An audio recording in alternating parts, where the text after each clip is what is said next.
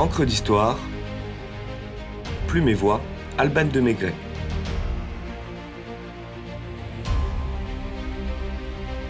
De l'extatique mort de Félix Faure.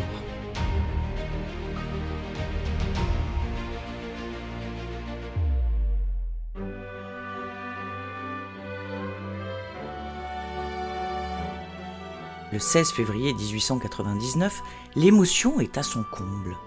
Félix Faure, président de la République depuis 4 ans, vient de mourir. Prédestiné par son prénom au bonheur, c'est certainement fort heureux que Félix Faure trépasse dans son salon bleu de l'Élysée, celui réservé à ces séances très particulières. Si l'on connaît l'avenue, la rue, la station de métro et l'ancien square qui porte son nom à Paris, Rares sont ceux qui se souviennent de sa politique. Comme bien d'autres présidents de la Troisième République, Faure n'a pas marqué la France par des hauts faits, et c'est plutôt sa mort extatique, en défrayant la chronique, qui a fait entrer dans la postérité cet ancien tanneur.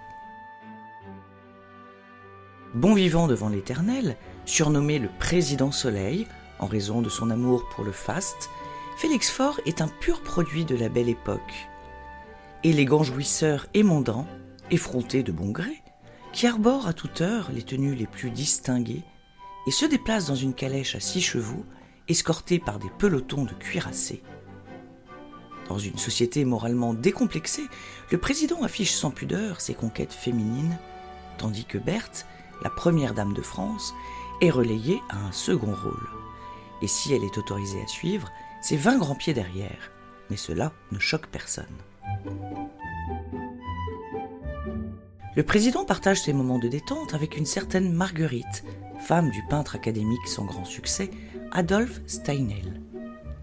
Ce dernier, loin de condamner la liaison de sa femme, se réjouit au contraire des commandes présidentielles inespérées qui en découlent, notamment celle de la toile monumentale, la remise des décorations par le président de la République aux survivants de la redoute brûlée, exposée au salon de 1898.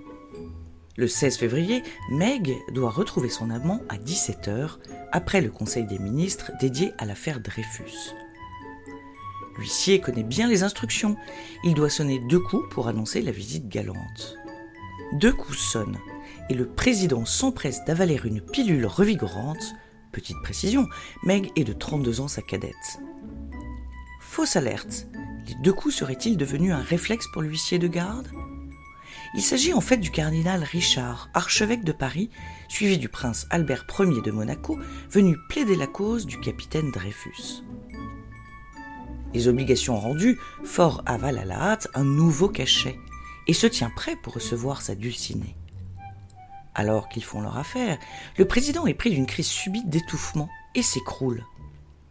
Paniqué, Meg se dérobe par la petite porte à demi vêtue et s'enfuit dans la rue de Marigny où elle aile un fiacre. Le salon bleu est vite envahi.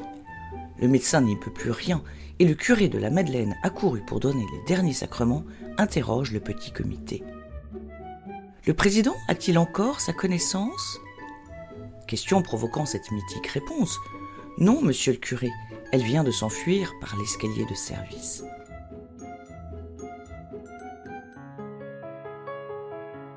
La congestion cérébrale est officiellement diagnostiquée, mais la presse fait des gorges chaudes de l'affaire. N'ignorant pas que le président libertin est mort de la petite mort, au sens où l'entendent Charles Baudelaire ou Georges Bataille, elle affuble Meg du sobriquet de pompe funèbre.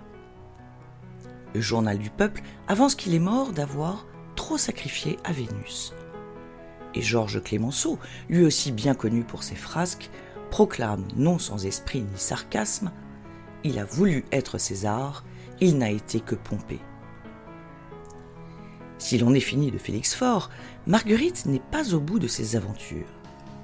Son surnom diffusé par la presse fait fureur et lui attire de nouveaux amants, dont Aristide Briand est le roi du Cambodge.